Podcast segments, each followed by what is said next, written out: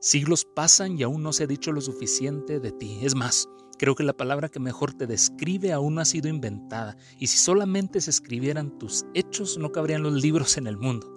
Y es que cómo describirte tangible y suficiente, cómo la simple tinta te puede contener si tan solo te bastaron tres años para dividir la historia en antes de ti y después de ti. Que alguien me diga cómo nombrarte y no hacerme pequeño, que alguien me explique por qué tantos te aman y no te han visto. Describirte es una hazaña, pero en tu didáctica precisa y magistral me enseñas a verte en la roca, Sí, en la roca, símbolo de fundamento y firmeza.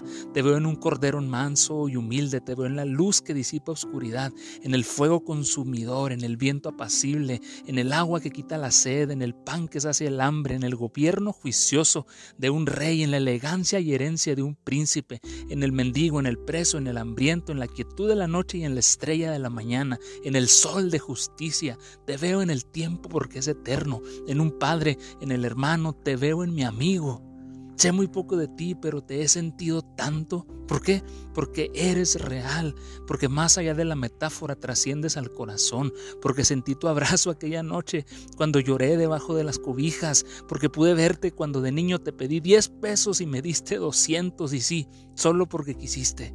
No pretendo comprobar tu existencia, sería un iluso si tan solo lo intentara, pero hablo de ti, de lo muy poco que sé de ti, pero con eso me basta.